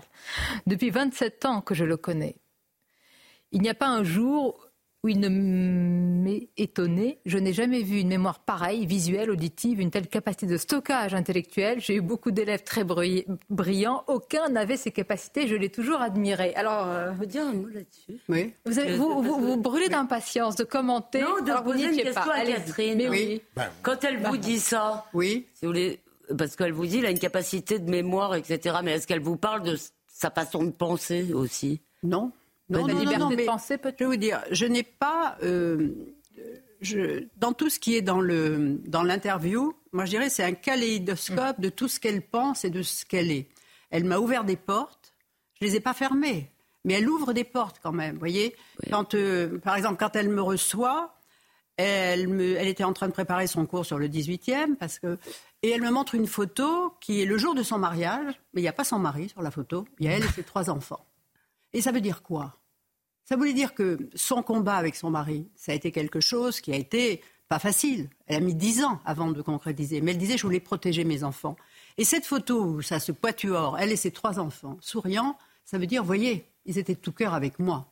Donc on, on voit bien que ça voulait dire que tout ça, voyez. Donc moi j'ai c'était, j'avais avec elle une conversation à bâton rompu. Donc, euh, je prenais ce qu'elle me donnait, vous voyez. Je l'ai et voilà. Mais c'est voilà. Enfin, ça a été, euh, c'était une première interview. Vous dites très bien, c'est comme un tableau par petites touches. Oui. on, la découvre parce que évidemment pour. Mais ce que j'aime beaucoup à la, fin aussi, quand je lui disais, j'avais vu, je l'ai vu trois ou quatre fois depuis quatre ans, hein, et Dernièrement, la dernière fois, avant l'été, elle m'avait dit, moi, finalement, mon contrat avec Emmanuel, c'était 5 ans. Bon, mais ça fera 10 ans. Alors elle dit, oui, ça c'est vrai que c'est un, un, pari de vie. D'ailleurs, il y a pari de vie, en fait, elle m'avait dit un pan de vie, c'est une coquille dans le journal. Mais, ça lui pèse mais, euh mais, elle dit, vous savez, euh, quand j'étais chez les sœurs, au Sacré-Cœur, je voulais plus faire de latin. Et donc, avec ma mère, j'étais en seconde, on est allé voir la mère supérieure et j'ai dit, je ne veux plus faire de latin. Et on m'a dit, mais pas question, vous continuez. Donc, à partir du moment où je vais continuer, eh bien, je me suis dit, quitte à le faire, eh bien, vraiment, il faut le faire avec bon cœur et il faut y aller. Eh bien, elle dit, moi, il y a certains matins où je me dis, j'y suis, il faut que je le fasse, et j'y vais. Et eh ben voilà. Et je dis, elle fait comme elle était au Ça rejoint ce que vous dites. Je suis portée par ceux qui me disent, tenez bon. Ah Ils ont peur que je ne tienne pas. Ils m'écrivent des lettres, des emails, ça oblige. bien ce qu'elle a dit sur la dernière élection présidentielle. Emmanuel Macron. Je te demande de ne me pas poser la question sur ce que j'en pense. Ce qui voulait euh, dire beaucoup de choses. Philippe Bilger euh, Catherine, est-ce qu'on peut dire qu'au-delà des réponses qu'elle fait, et sincères sûrement, euh, vous pensez qu'elle a plus de rôle politique que les précédentes épouses? je pense notamment à certains choix ministériels, des conseils qu'on Oui, mais là, vous voyez, elle était très amie avec, avec Blanquer. Et, je veux dire, quand Pabiaï est arrivée, elle n'était pas au courant. Et ah elle était contre, elle me l'avait dit. Donc, euh, je pense qu'elle a un rôle. Lucidité. Ah. Oui, elle. Euh, clairvoyance. Elle est clairvoyante et il ne l'écoute pas toujours. Voyez et moi, je pense qu'elle a beaucoup de bon sens, qu'elle a des convictions, mais Jean-Michel Blanquer me dit, mais moi, quand je suis avec elle, jamais elle n'essaie de se prendre pour à la place de son mari. Elle n'essaie pas de le pousser, mais ils doivent se parler le soir. Alors, le problème, est-ce qu'il l'écoute ah bah, Est-ce qu'il entend je peux, vous assurer que c'est le problème de tous les couples. Ben, Mais dites-moi, Catherine. oui. Moi, j'ai envie de savoir. Oui. Parce que, euh, euh, euh, comment dire, vous, vous l'avez interviewée, mais elle avait face à elle aussi Catherine Ney. Et alors? Ah bah écoutez, c'est pas rien, madame. Bah oui, mais enfin, je lui ai pas fait peur. Vous savez, je, je sais me tenir et je. j'entends. Non, mais moi, je, non, mais vous avez connu, vous avez connu, je vais pas dire euh, quelques premières dames. Oui, mais donc vous avez un élément de comparaison. Oui, mais je vais vous dire, euh, d'abord, Brigitte Macron me semble être une femme qui a un caractère très, très, très, très calme, très, elle est très ouverte et tout ça. Bernadette, il fallait tomber les bonjours, parce que les bonjours, elle pouvait être très aimable, et puis l'autre jour, elle vous faisait la gueule, et puis elle vous traitait comme un chien. Donc, euh, et c'était une femme formidable. Moi, je l'admirais beaucoup aussi, vous voyez. Donc, c'est, elle travaillait autant, parce que Bernadette, c'était, elle était une femme politique en Corrèze, ah vous voyez. Et puis elle avait quand même, son mari la faisait souffrir, parce qu'elle me disait, Jacques me trompe. Bon, là, c'est pas le cas de figure, vous voyez, c'est autre chose. Mais en tous les cas, c'est une femme qui travaille beaucoup, qui travaille beaucoup avec son école, les pièces jaunes. Elle a succédé à Madame Chirac euh, sur les. Non, elle a, elle a créé dans les hôpitaux un endroit spécial pour les pour les soignants, pour qu'ils puissent se reposer. Voilà. Elle a fait beaucoup de choses. Et la lutte contre le harcèlement aussi. Et la lutte contre le harcèlement. Voilà. Bon, c'est à lire dans Paris Match. Hum Je remercie euh, Jérôme Blégué parce qu'il nous a permis d'en parler en, avant-première. Merci Catherine d'être venue nous raconter. Je trouve que c'est important parce que souvent elle est décriée aussi elle est admirée. C'est bien aussi d'avoir la coulisse. je pense qu'elle a plutôt une bonne image de quelqu'un qui est jamais qui essaye pas de se mettre au centre, mais qui apporte toujours quelque elle, elle a pas d'utile au débat public. Une gaffe, elle a jamais des. Voilà, je pense que voilà, c'est une femme qui a énormément bien. de, de finesse, de finesse. Elle a connu des choses dures. Ça me rappelle. Oui, bien. Oui, oui, oui. Merci Catherine Ney. Je vous dis à bientôt. Mais j'espère. On va continuer à évoquer d'autres sujets. Merci. Sur les réseaux sociaux. Vous restez avec nous. Une pause et on se retrouve avec nos invités Kevin Bossuet, Philippe Bilger, Elisabeth Lévy, Olivier D'Artigol et Didier Lemaire. Tout de suite. C'est dommage que Catherine n'ait son Je reviendrai. Merci d'être avec nous. La suite de Midi News. En quelques instants, nous parlerons de l'hôpital qui se trouve au centre de toutes les attentions. C'est l'hôpital El Shifa. Que s'y passe-t-il? Et puis on posera la même question. C'est important aussi d'en parler sur ce qui est en cours en Cisjordanie, un peu plus d'un mois après l'attaque du Hamas contre Israël. Eh bien, les violences envers les Palestiniens en Cisjordanie ont explosé. Mais tout d'abord, le journal. Rebonjour à vous, Mickaël. Rebonjour Sonia, bonjour à tous. Huit adolescents comparaissent aujourd'hui devant le juge pour enfants pour apologie de crimes contre l'humanité et injures publiques en raison de la religion. Âgés de 13 à 17 ans, ils avaient entonné des chants euh, antisémites dans le métro parisien. Le parquet de Bobigny a requis à leur encontre une mesure éducative judiciaire provisoire. Éric Ciotti n'assistera pas à la prochaine euh, réunion des chefs de parti euh, autour d'Emmanuel Macron. Il a annoncé hier dans un entretien à nos confrères du Figaro une attitude dénoncée sur notre antenne par François Patria, président du groupe RDPI Renaissance au Sénat. On l'écoute. C'est l'attitude d'Éric Ciotti. Quand on est digne et responsable, on répond à l'invitation du chef de l'État. Quand on est digne et responsable, Lui, on, met ses actes en cohérence avec ses propositions. Quand on est digne et responsable, on n'installe pas le RN comme ils veulent faire aujourd'hui. Je m'explique. Les Républicains ont souhaité qu'il y ait un référendum autour de la Constitution et autour de... Le président le met sur la table mets sur la table. Et voilà, je le mets sur la table, on pourra en discuter. Et M. Ciotti, qui l'a demandé, qui dépose une PPL sur le sujet, qui, qui, dépose sur le texte de loi, dit s'il ne fait pas, parce qu'il n'était pas à la manif. Non mais vous vous rendez compte cette réaction François Patria interrogé chez nos confrères de Public Sénat. Donc, le procès d'Éric euh, Dupont-Moretti touche à sa fin. Pour rappel, le ministre euh, de la Justice est jugé pour conflit, euh, pour prise illégale d'intérêt. Après une semaine face à la Cour de justice de la République, le temps est aux réquisitions. Noémie Schulz sur place. Dès le premier jour du procès, Rémi Heitz, le procureur général près la Cour de cassation, a donné le ton euh, dans un propos liminaire très sévère pour Éric Dupont-Moretti. Ce procès n'est pas celui de la justice, mais celui d'une double prise illégale d'intérêt reprochée au ministre.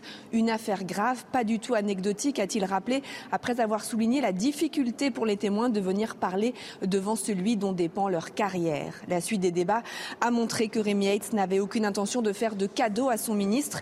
Les échanges ont d'ailleurs souvent été tendus entre les les deux hommes. Éric Dupont-Moretti prenant régulièrement la parole pour dénoncer avec colère des questions trop orientées uniquement à charge.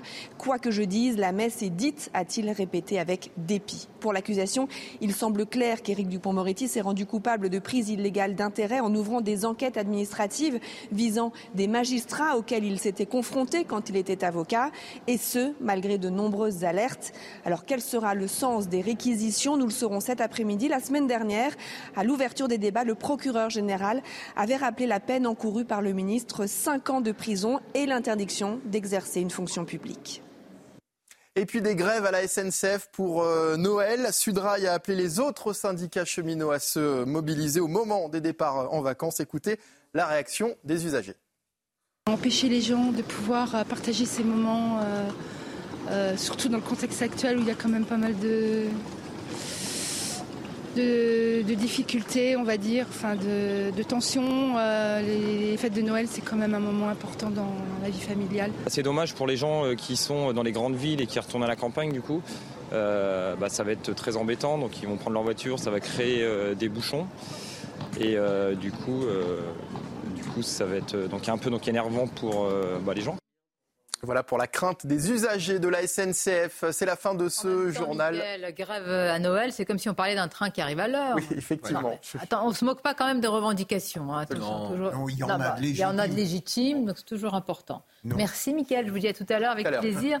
Je suis toujours entourée, bien entourée, d'Olivier D'Artigol, de Didier Lemaire. Nous sommes avec Elisabeth Lévy, Philippe Bilger, qui a rejoint euh, ben, Midi News, qui est toujours... Le bonheur continue. Laisse enfin. Kevin euh, Bossuet. Euh, avant de passer à, certains des sujets dont, je viens de parler, je voudrais juste vous faire réagir, messieurs les professeurs, sur les, les, sanctions éducatives par rapport aux mineurs interpellés dans le cadre de l'enquête sur les chants antisémites dans le métro parisien. 11 ans, de 13 à 17 ans, je crois pour la plupart. Je crois que hier, le ministre de l'Intérieur que j'ai interviewé me parlait d'un, enfant de 11 ans. Est-ce que c'est de l'inculture crasse? Est-ce que ça va plus loin? Et surtout, comment c'est récupérable, selon vous? Qu'il y ait des mesures éducatives, c'est une très bonne chose, euh, mais elles ne sont pas, certainement pas suffisantes. Après, la question est celle du contexte politique qui amène ces enfants à être euh, finalement euh, perméable à une idéologie. Or, il n'y a pas de réponse politique depuis des années.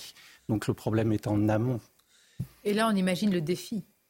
Oui, c'est un défi. Non, mais le défi à l'école, en réalité, même, le mot, je trouve, c'est un le défi de l'école par rapport à tout ce qui, tout ce qui est en cours, c'est énorme.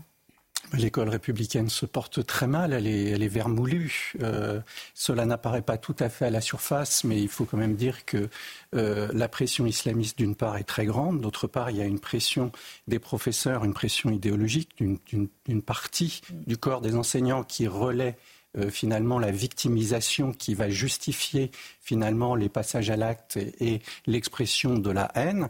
Et puis il y a enfin une troisième pression qui s'exerce sur l'école depuis 50 ans, euh, la pression verticale, la pression euh, des ministres eux-mêmes qui ont fait de l'école non plus un lieu d'instruction, mais un, une garderie sociale. Eh Donc dans ce contexte-là, d'ailleurs, on comprend aujourd'hui que 40% des élèves à Paris vont être scolarisés dans l'école privée et non plus dans le, dans le public. Oui. Non, mais je suis tout à fait d'accord avec euh, Didier Lemaire. Il y a déjà des élèves qui sont, dès le plus jeune âge, biberonnés à l'antisionisme, qui n'est que le faux de l'antisémitisme. Et parfois, moi, j'entends certains propos qui ne, peuvent, qui ne peuvent pas être le fruit d'élèves de 11 ou 12 ans. Ce n'est pas possible. On récite ce qu'on a entendu ailleurs. Ensuite, il y a une forme de relativisme avec une perte de valeur, mm. c'est-à-dire que plus rien n'a de la valeur. Par exemple, euh, quelque chose d'antisémite, c'est considéré comme banal. L'antisémitisme en banlieue, parfois, c'est devenu un code culturel. Et quelque chose de très important, c'est l'idéologie de certains professeurs qui victimisent les élèves à outrance et qui refusent de transmettre certaines connaissances, non pas parce qu'ils ont peur, parce qu'ils ne sont pas d'accord avec les connaissances qu'ils transmettent. Et là, ça doit nous interroger. Dans quelques instants, nous serons sur le terrain, parce que je ne vais pas faire attendre notre nos, reporters Antoine Estève qui est à Sderot, qui va nous décrire hein, l'intensification de la, de la riposte avec au cœur, à chaque fois, il faut se rendre compte du caractère inédit de cette intervention puisqu'il y a les otages, la problématique des otages avec des familles évidemment euh, qui ne vivent plus depuis le 7 octobre, vivent dans l'angoisse. Mais tout d'abord, l'hôpital Al-Shifa, Gaza, il concentre toutes les attentions. Il y aurait, selon Tsahal, 200 à 300 euh, terroristes dans cet hôpital, mais il y a aussi des civils, il y a des blessés. Il y a des gens qui se réfugient, il y a des enfants, etc. Donc euh, c'est une vraie question. Hein. C'est-à-dire comment vous faites aujourd'hui par rapport à un tel symbole? Le sujet de Corentin Brio, on en parle juste après. L'hôpital Al-Shifa, au cœur d'une opération de l'armée israélienne. Après plusieurs jours de combat autour de l'établissement dans le nord de la bande de Gaza, les soldats sont entrés armés et déterminés à mettre la main sur des membres du Hamas. Sur la base de renseignements et d'une opération nécessaire, les forces de l'armée israélienne mènent une opération précise et ciblée contre le Hamas dans une zone déterminée de l'hôpital Al-Shifa. Le patron de l'Organisation mondiale de la santé se dit très inquiet de ce raid. Il estime que 3000 personnes, dont des patients et des soignants, se trouveraient à l'intérieur d'Al-Shifa, encerclés depuis plusieurs jours par les chars israéliens. Ils vivent dans une peur constante. Nous ne pouvons pas regarder à travers les fenêtres ou les portes. Nous ne savons pas ce qui se passe. Des chars se déplacent à l'intérieur de l'hôpital, on entend des tirs continus. C'est une situation tout à fait effrayante. Avec cette opération, l'armée israélienne espère trouver l'un des tunnels où se cache le Hamas, avec l'espoir d'atteindre des otages capturés depuis l'attaque du 7 octobre dernier. Mais du côté des ONG, de l'ONU mais aussi de la Maison Blanche, on se dit très inquiet pour les civils à l'intérieur de l'établissement. Nous ne commenterons pas en détail une opération militaire israélienne en cours. Nous ne voulons pas voir d'échanges de tirs dans un hôpital. Les hôpitaux et les patients doivent être protégés. Selon Israël, l'entrée de ces troupes dans l'hôpital d'Al-Shifa ne viole pas le droit international oui, le Hamas utilise des civils comme boucliers humains, mais dans cet hôpital, il y a, il y a des. C'est un fait, il y a des civils. Alors que fait-on? D'abord, c'est la situation de tout Gaza. C'est-à-dire là, évidemment, il y a un hôpital. Dans tout Gaza, euh, des civils sont otages du Hamas. J'arrive à l'hôpital, euh, euh, Sonia. ça fait très longtemps que l'hôpital Al-Shifa est un des principaux enfin, euh, lieu militaire, je ne trouve pas le mot base militaire du Hamas, euh, le sous-sol en tous les cas, euh, à Gaza. Ça fait très longtemps, à chaque guerre. guerre attendez, je, je, ah je finis, je finis. là, ce qu'on voit, c'est que les, les, Israéliens, les Israéliens, je vous l'ai dit, vont démilitariser. C'est ça l'objectif, ils veulent démilitariser, donc ils ne laisseront évidemment pas un des principaux sièges du Hamas à Gaza. mais ce qu'ils font ce serait beaucoup plus, beaucoup moins coûteux pour eux en vie humaine de bombarder Que font-ils Ils entrent dans l'hôpital. Ce serait dévastateur en termes d'image aujourd'hui. Bah, Imaginez, ils bombardent cet hôpital, les opinions. Pas dit que c'était pas dévastateur. je, dis juste qu'ils essayent, si vous voulez, de concilier deux objectifs très compliqués à concilier, qui est la préservation des vies humaines, notamment dans cet hôpital où c'est quand même ces salopards du Hamas détiennent, si vous voulez, euh, attirent la foudre sur eux, parce qu'en droit international, ça devient un objectif militaire légitime. Euh, c'est terrible. Je ne suis pas en train de faire de la morale. Je suis en train de vous dire techniquement, pratiquement, militairement, comment fait une armée, même si le Hamas euh, utilise des boucliers humains, quand vous voyez ces images. Pour l'évacuer avec le risque des opinions publiques, y compris dans nos pays. C'est pour ça qu'ils y entrent. Pourquoi l'ONU est horrifiée? Pourquoi tout le monde a peur dans les pays occidentaux? Aujourd'hui, aujourd'hui, dans la bande de Gaza, qui est une enclave et où les Gazaouis ne peuvent pas sortir, euh, personne n'est en sécurité nulle part. La situation dans les hôpitaux, dans celui-là, mais dans tous les autres, est catastrophique. C'est un drame. Euh, il n'y a plus d'électricité, les opérations se font dans des conditions horribles. L'UNICEF vient ce matin de, lancer un appel concernant la situation des enfants dans la bande de Gaza. Je, vous le dis, en termes d'objectifs de guerre, je commence à me demander ah. si certains au sein du gouvernement israélien, certains, ne sont pas quand même sur l'idée que les Gazaouis doivent partir. Mais, moi, je commence à me poser la question. Qu'est-ce qui vous permet de dire cela? Mais Tout simplement parce que euh, quand euh, les Gazaouis nous disent on ne sait plus où aller. Mais partir, c'est-à-dire euh, qu'il n'y ait plus de terre, il n'y ait plus de Gaza. Oui. Mais pour aller où? Parce que même les pays arabes ne veulent les pas. Les pays arabes ne veulent mais pas. Mais c'est faux. Mais, vous savez, mais vous savez que, que ça se sait. Benjamin, Benjamin Netanyahou a fait pression sur des gouvernements européens pour que la question du départ des Gazaouis vers d'autres pays, dont l'Égypte, se, posent, se réfléchissent. C'est une réalité diplomatique. Ce qui me frappe, c'est, vous l'avez évoqué dans votre question, Sonia, c'est le fait que pour ceux qui refusent absolument de prendre un parti en faveur des deux antagonismes, la situation est impossible. Je ne, pardon, je ne veux pas tomber dans une sorte d'hypocrisie humaniste, mais c'est dramatique des deux côtés. Je comprends absolument la volonté d'Israël, mais je, avec compassion, je ne peux penser qu'à ceux qui vont être victimes d'une opération de riposte ô combien légitime. Il, a raison, Philippe. Je vous assure, c'est inextricable. Il faut parce que nous sommes aussi, euh, nous, il y a les conséquences dans nos pays.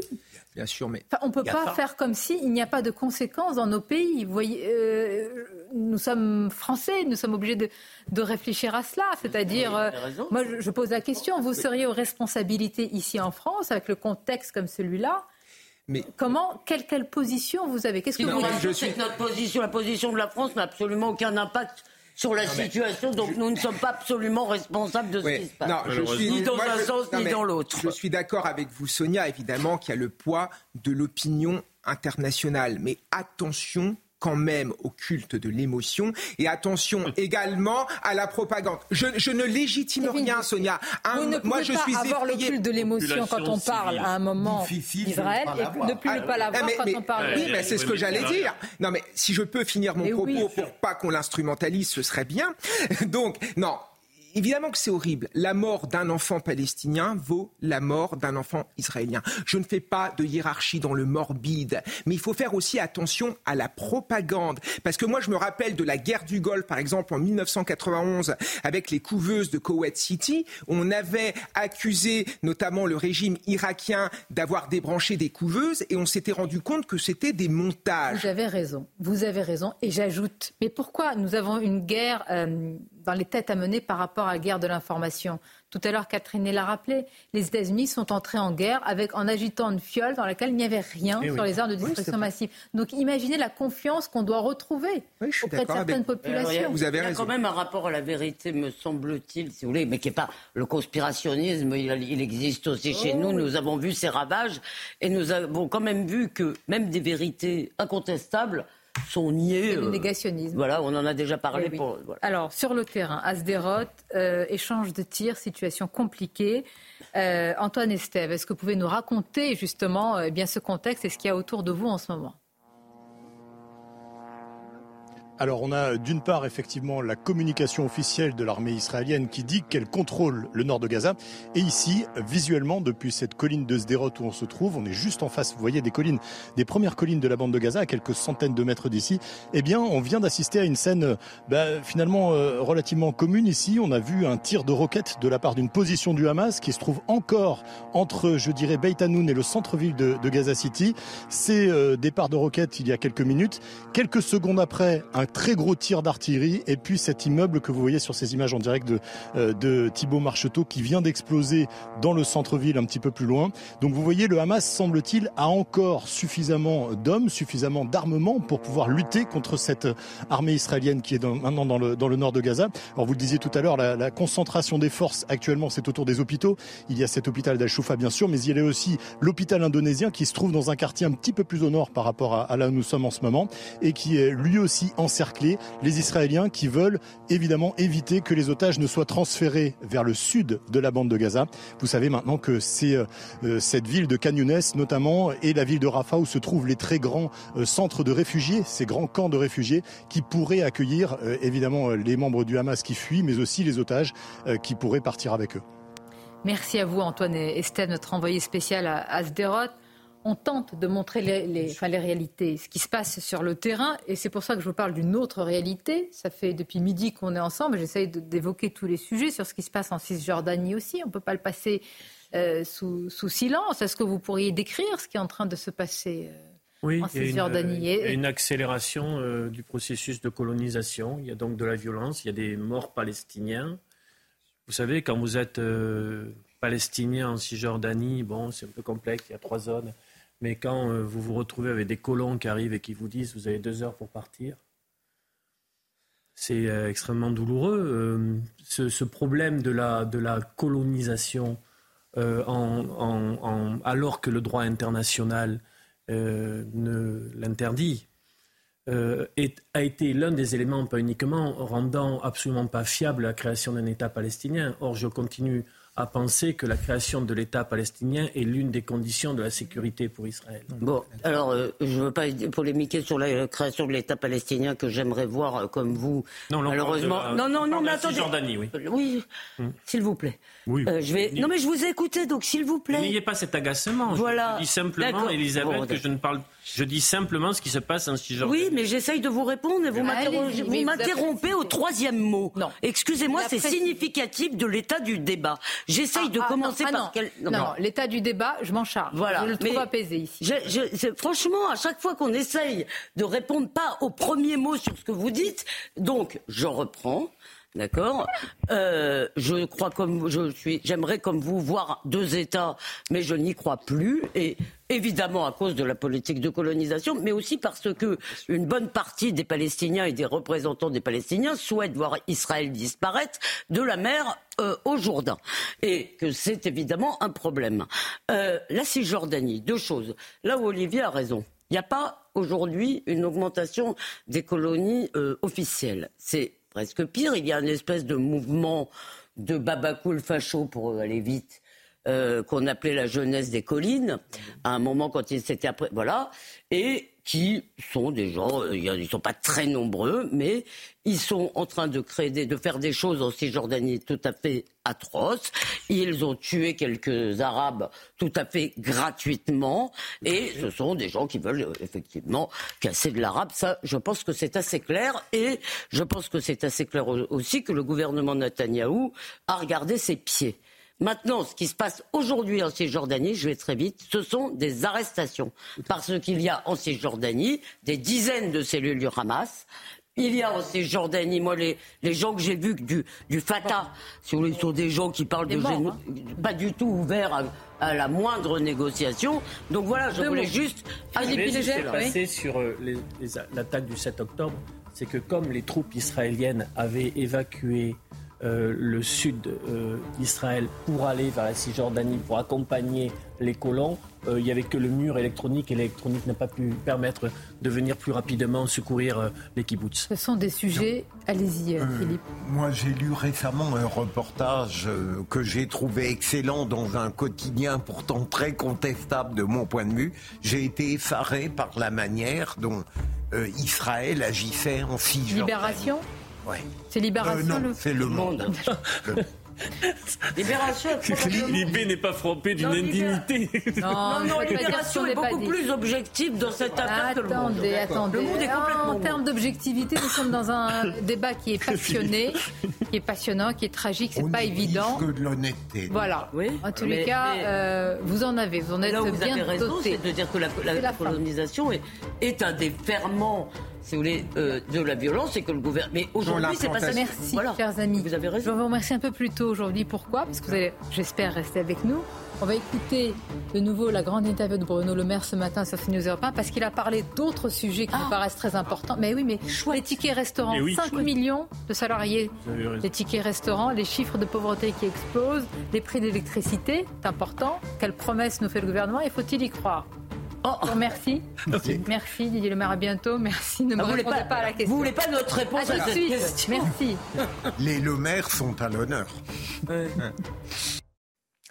Vous êtes sur CNews. Dans un instant, retour sur la grande interview euh, de ce matin sur CNews et sur euh, Europe 1. Sonia Mabrouk recevait le ministre de l'économie, Bruno Le Maire. Mais d'abord, les titres de l'actualité. Les familles des otages du Hamas réclament à Israël un accord pour obtenir leur libération. Elles ont commencé une marche de 5 jours hier qui doit les conduire de Tel Aviv à Jérusalem. Cette marche de 63 km doit s'achever devant le bureau du Premier ministre Benjamin Netanyahou.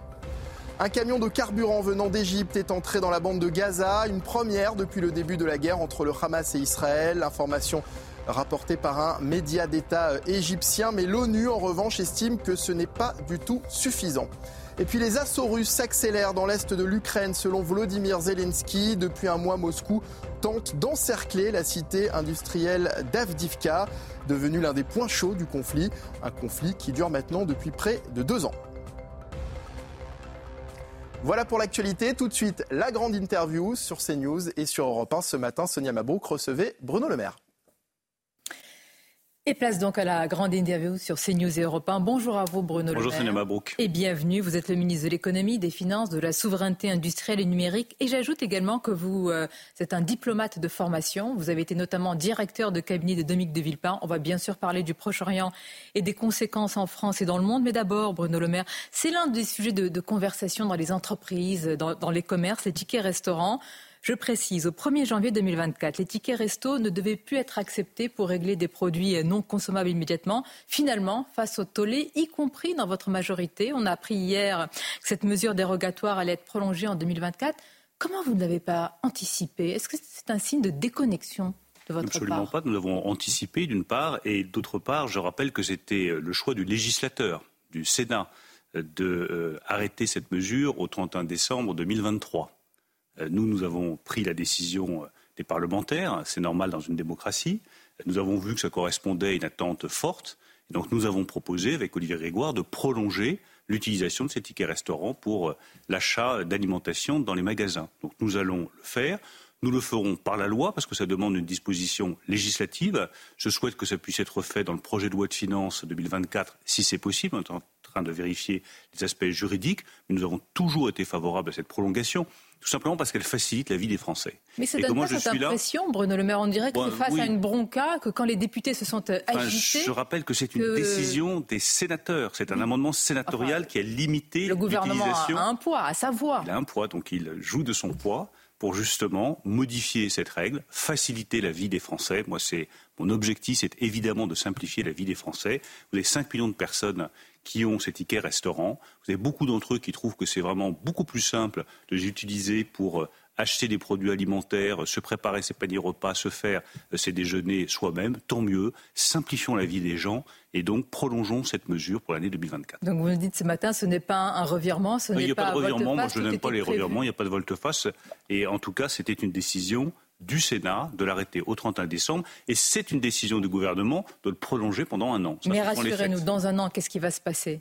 Mais je pense qu'il faut qu'on ouvre une réflexion plus, plus globale, comme toujours, quand on a des changements comme ça. Est-ce qu'il ne faut pas utiliser les tickets restaurants de manière plus globale pour l'achat des produits alimentaires? Est-ce qu'il ne faut pas changer même d'ailleurs la dénomination ticket restaurant qui a induit un peu en erreur avec une seule obsession que ça corresponde aux attentes des gens, aux attentes des salariés. Si les salariés trouvent ça bien, s'il faut euh, engager une réforme plus en profondeur, moi je suis prêt à regarder cela. Donc nous allons avec Olivier Grégoire au-delà de cette prolongation pour un an, moi je suis presque, on ouvre la discussion sur l'utilisation plus généralement de ces tickets pour acheter de la nourriture. Bien.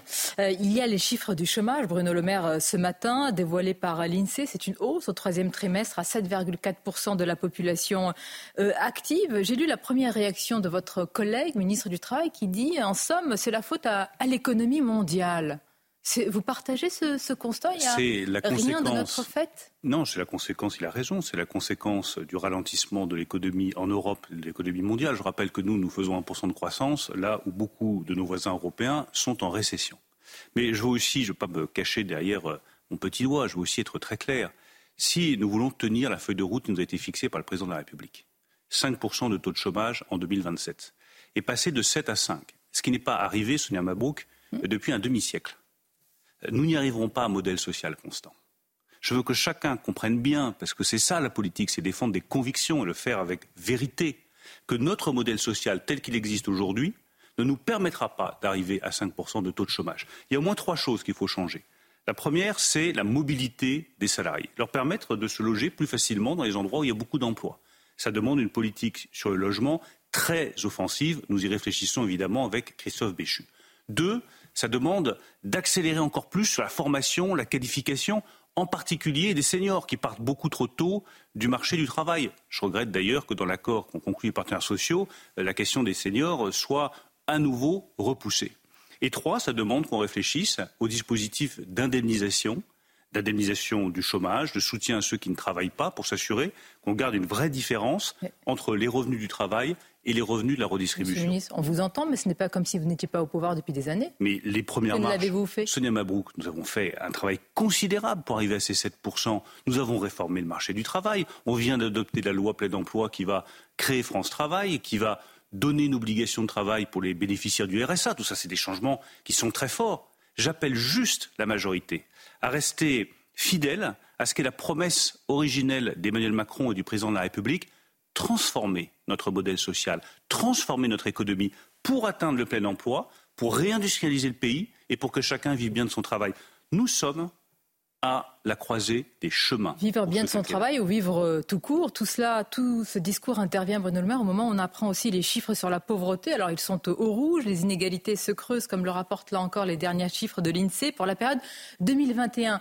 Euh, est-ce que ça veut dire, Bruno Le Maire, qu'au sortir de, des aides qu'il y a eu pour protéger les plus modestes, ça a aggravé les inégalités Ce que je veux dire sur ce chiffre, c'est que quand vous le comparez aux autres pays européens, nous avons des taux de pauvreté les plus faibles. Il faut arrêter de noircir systématiquement le tableau de la France. Euh, dès qu'il y a une personne pauvre, c'est une personne pauvre de trop. Et le combat contre la pauvreté est un combat que nous avons engagé depuis six ans. Mais là, nous retrouvons tout simplement les chiffres que nous avions auparavant. Ça doit nous amener à toujours plus combattre la pauvreté. C'est ce qui nous a amené, par exemple, à maintenir l'indexation de toutes les prestations sociales, de tous les minima sociaux sur l'inflation pour protéger les personnes les plus modestes. Mais derrière ce chiffre, il y en a un autre. 34% des personnes qui n'ont pas d'emploi sont en situation de pauvreté. Ça veut dire quoi? Ça veut dire que le combat pour le plein emploi est aussi un combat contre la pauvreté et que notre ligne rouge, qui est celle du travail, du travail qui paye, du travail qui paye bien, qui permet de construire sa vie, ce fil rouge doit continuer à être le fil directeur de notre politique économique. M'interpelle. Souvent, vous mettez en avant, et parfois euh, à raison, des chiffres macroéconomiques qui sont bons, et on a l'impression, c'est pas qu'une impression, d'un décalage très très net avec la vie des, citoyens, de, de nous tous, entre des chiffres certainement mis en avant par les sachants, et ce n'est pas du tout méprisant de Bercy, et qui sont en contradiction avec ce que l'on vit mais les deux sont parfaitement compatibles. Je vois pas de contradiction là-dedans.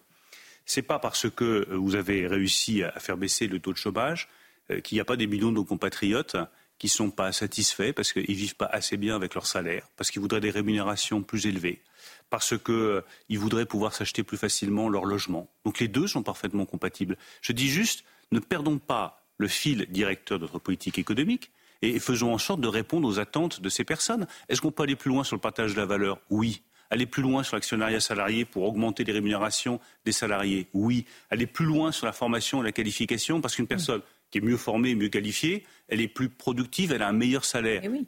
toutes ces questions-là, sur la réflexion d'augmentation des salaires. parce que c'est le plus important à mes yeux. Nous avons fait un travail formidable pour redresser notre économie depuis près de sept ans. Vous dites formidable malgré tout ce qu'on vient de. Oui, 2 millions d'emplois créés, l'industrie qui redémarre, 300 usines qui ont été ouvertes, une nation qui est la plus attractive. Un commerce extérieur français fragile, importation. On peut y revenir. Je dis juste qu'il y a un travail formidable qui a été fait, qui a donné des résultats qui sont forts. Nous sommes à la croisée des chemins. Est-ce que pour les quatre années qui restent, c'est beaucoup de temps, quatre années, on vit sur nos acquis ou est-ce qu'on relance la machine des réformes de structure, de la transformation de notre modèle social, de la transformation du marché du travail pour viser le plein emploi, la réindustrialisation et le rétablissement des comptes publics. Je plaide très fortement pour la deuxième voie. Oui, mais est-ce que vous, vous, allez pouvoir le faire en pleine période inflationniste? Parlons des prix, parce qu'un accord a donc été trouvé, Bruno Le Maire, entre l'État et EDF, permettant, avez-vous dit, de garantir euh, un prix stable pour les consommateurs. Est-ce que ce matin, justement, vous garantissez, vous certifiez que le prix de l'électricité moyen restera aux alentours de 70 euh, euros le mégawattheure? Tout l'objectif de cet accord, c'est de garantir la stabilité des prix pour le consommateur. Moi, je vois des comparaisons qui sont faites ce matin, mais qui sont lunaires. On me dit, ah, mais c'est 42 euros le bah mégawattheure, ça va être 70. Enfin, euh, on compare des choses qui ne sont pas comparables. Les 42 euros le mégawattheure portent sur un tiers de la production nucléaire mhm. d'EDF. 110 TWh pour être tout à fait précis. Les 70 euros le euh, mégawattheure portent sur 100% de la production électrique nucléaire d'EDF. Quand vous allez chez le boulanger, c'est un Mabrouk, mm. et que vous achetez une part du gâteau, mm. c'est moins cher que si vous achetez tout le gâteau. mais j'ai l'impression qu'on mange de moins en moins ce gâteau, monsieur le ministre. Est-ce que les téléspectateurs et les auditeurs ce matin, parce qu'ils se posent une question, est-ce que les prix vont revenir au niveau d'avant-inflation Mais ils ne reviendront pas, mais aucun prix ne va revenir au niveau d'avant-inflation, parce que les prix augmentent année après année, comme les salaires augmentent, et tout l'objectif, c'est que les salaires augmentent plus que les prix. C'est pour ça que nous nous battons.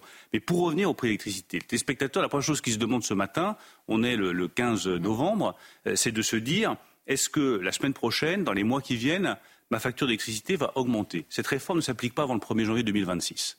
Donc il n'y aura pas d'augmentation de plus de 10% des tarifs de l'électricité, de facture d'électricité début 2024. J'ai pris cet engagement, j'ai l'habitude de tenir mon engagement. Nous allons progressivement sortir du bouclier énergétique.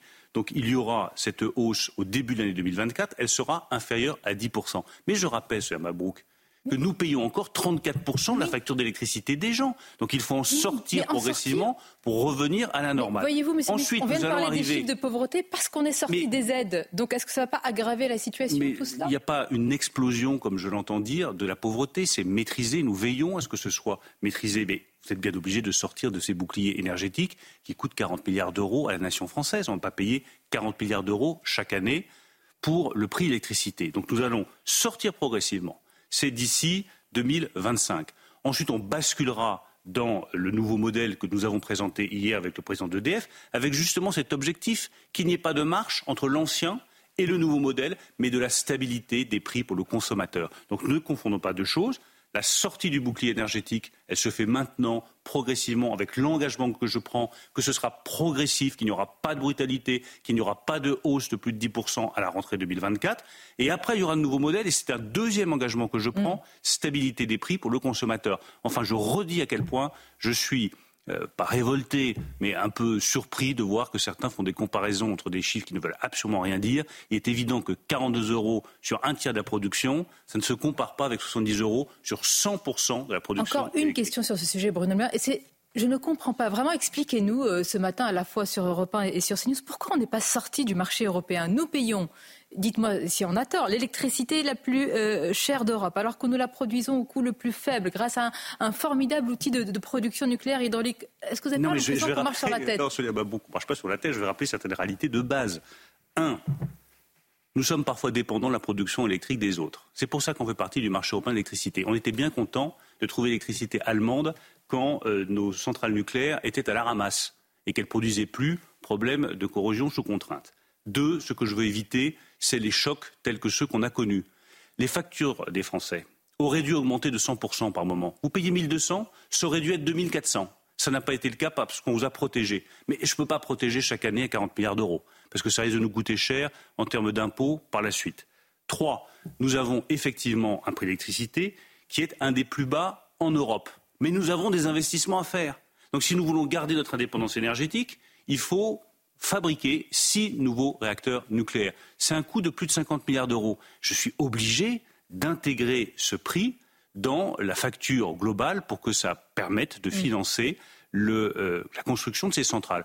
Enfin, dernière remarque, EDF est une entreprise publique mais ce n'est pas une entreprise qui a vocation à vendre à perte. Sinon, demain, elle fera faillite. Il faudra renflouer EDF et ça coûtera très cher aux contribuables. Bruno Le Maire, sur la situation au Proche-Orient et ses conséquences en France et dans le monde, vous, avez été, vous êtes un diplomate de formation. Euh, vous avez été notamment euh, directeur de cabinet de l'ancien Premier ministre Dominique de Villepin. Il était hier l'invité de CNews dans l'heure des, des pros il s'est inquiété, l'ancien Premier ministre, je cite, hein, d'un glissement vers une confrontation globale. C'est grave quand même comme propos. Est-ce que vous partagez une telle inquiétude? Je, pense qu'il y a euh, partout euh, à travers euh, la planète le risque d'une confrontation entre des régimes autoritaires et les démocraties libérales. Ce risque-là, il existe. Il doit évidemment être évité. Et je considère que la France et l'Europe ont un rôle très particulier à jouer pour éviter ce piège d'un conflit global entre régimes autoritaires et démocratie libérale. Prenez un exemple qui n'a rien à voir avec le Proche-Orient, mais pour dépassionner les choses. La Chine. Quel rapport voulons-nous avoir avec la Chine? Nous, nous voulons un rapport équilibré. Euh, nous savons que nous ne sommes pas des alliés de la Chine, mais des partenaires de la Chine. Nous voulons garder ce partenariat économique, euh, là où les États-Unis, de leur côté, ont une approche qui est beaucoup plus brutale vis-à-vis de la Chine. C'est le rôle de l'Europe, c'est le rôle de la France, de montrer que nous avons des choses à construire économiquement, mais aussi politiquement. Mais, encore faut-il parler de la même voix. Quand le président Emmanuel Macron demande, euh, avant qu'il ne change d'avis, hein, c'était il y a quelques jours, un cessez-le-feu sans condition, euh, le chancelier allemand dit non, non. mais alors, quelle est la voix de l'Europe? Je me reconnais davantage. Quel numéro? Ne surprendra pas dans la position du président de la République. Mais quelle est-elle? On a du mal à la suivre. Bien sûr qu'on a du mal à, suivre la position européenne. C'est arrivé à chaque fois qu'il y a eu, euh, à chaque fois qu'il y a eu un conflit au Proche-Orient, il était très difficile d'harmoniser les positions européennes. C'est la raison pour laquelle je suis d'ailleurs totalement opposé à l'idée d'une majorité qualifiée en Europe sur euh, les sujets internationaux, parce que je considère que la voix de la France doit rester indépendante. En 2003, j'ai bien connu cette période, celle de l'Irak, la France, l'Allemagne, se sont opposés à cette intervention mmh. militaire qui a généré du terrorisme au bout du compte. L'Espagne, la Grande-Bretagne étaient sur une autre ligne. Mmh. Je pense qu'il était bon de garder notre voix indépendante. Aujourd'hui, même chose. Quelle est la seule solution au conflit dramatique que nous vivons aujourd'hui? Une solution politique. Cette attaque du 7 octobre, c'est une attaque qui remet en cause le droit d'Israël à exister. Elle est dramatique sur le plan humain, dramatique sur le plan émotionnel, mais elle est surtout dramatique sur le plan politique parce qu'une organisation terroriste, le Hamas, vise à faire disparaître Israël de la carte internationale. Donc vous n'êtes pas pour un cessez-le-feu sans condition Je suis pour que euh, les Israéliens puissent se défendre, bien entendu, mettre fin aux agissements terroristes du Hamas qui menacent non seulement Israël, mais qui menacent la stabilité de toute la région.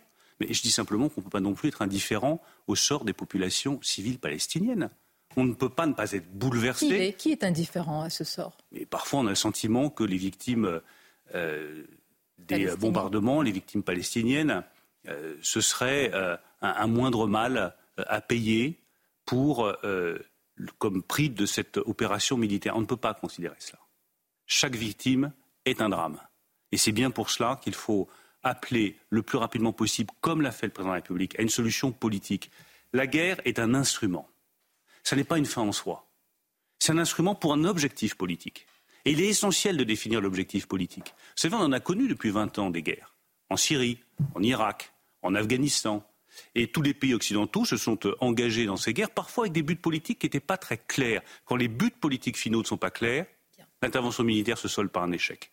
Donc je plaide pour que cette intervention militaire israélienne, qui est nécessaire pour sa sécurité, se traduise le plus rapidement possible par une solution politique. C'est ce que défend le président de la République. Merci Bruno Le Maire. C'était votre grande interview ce matin sur Europe 1 et CNews.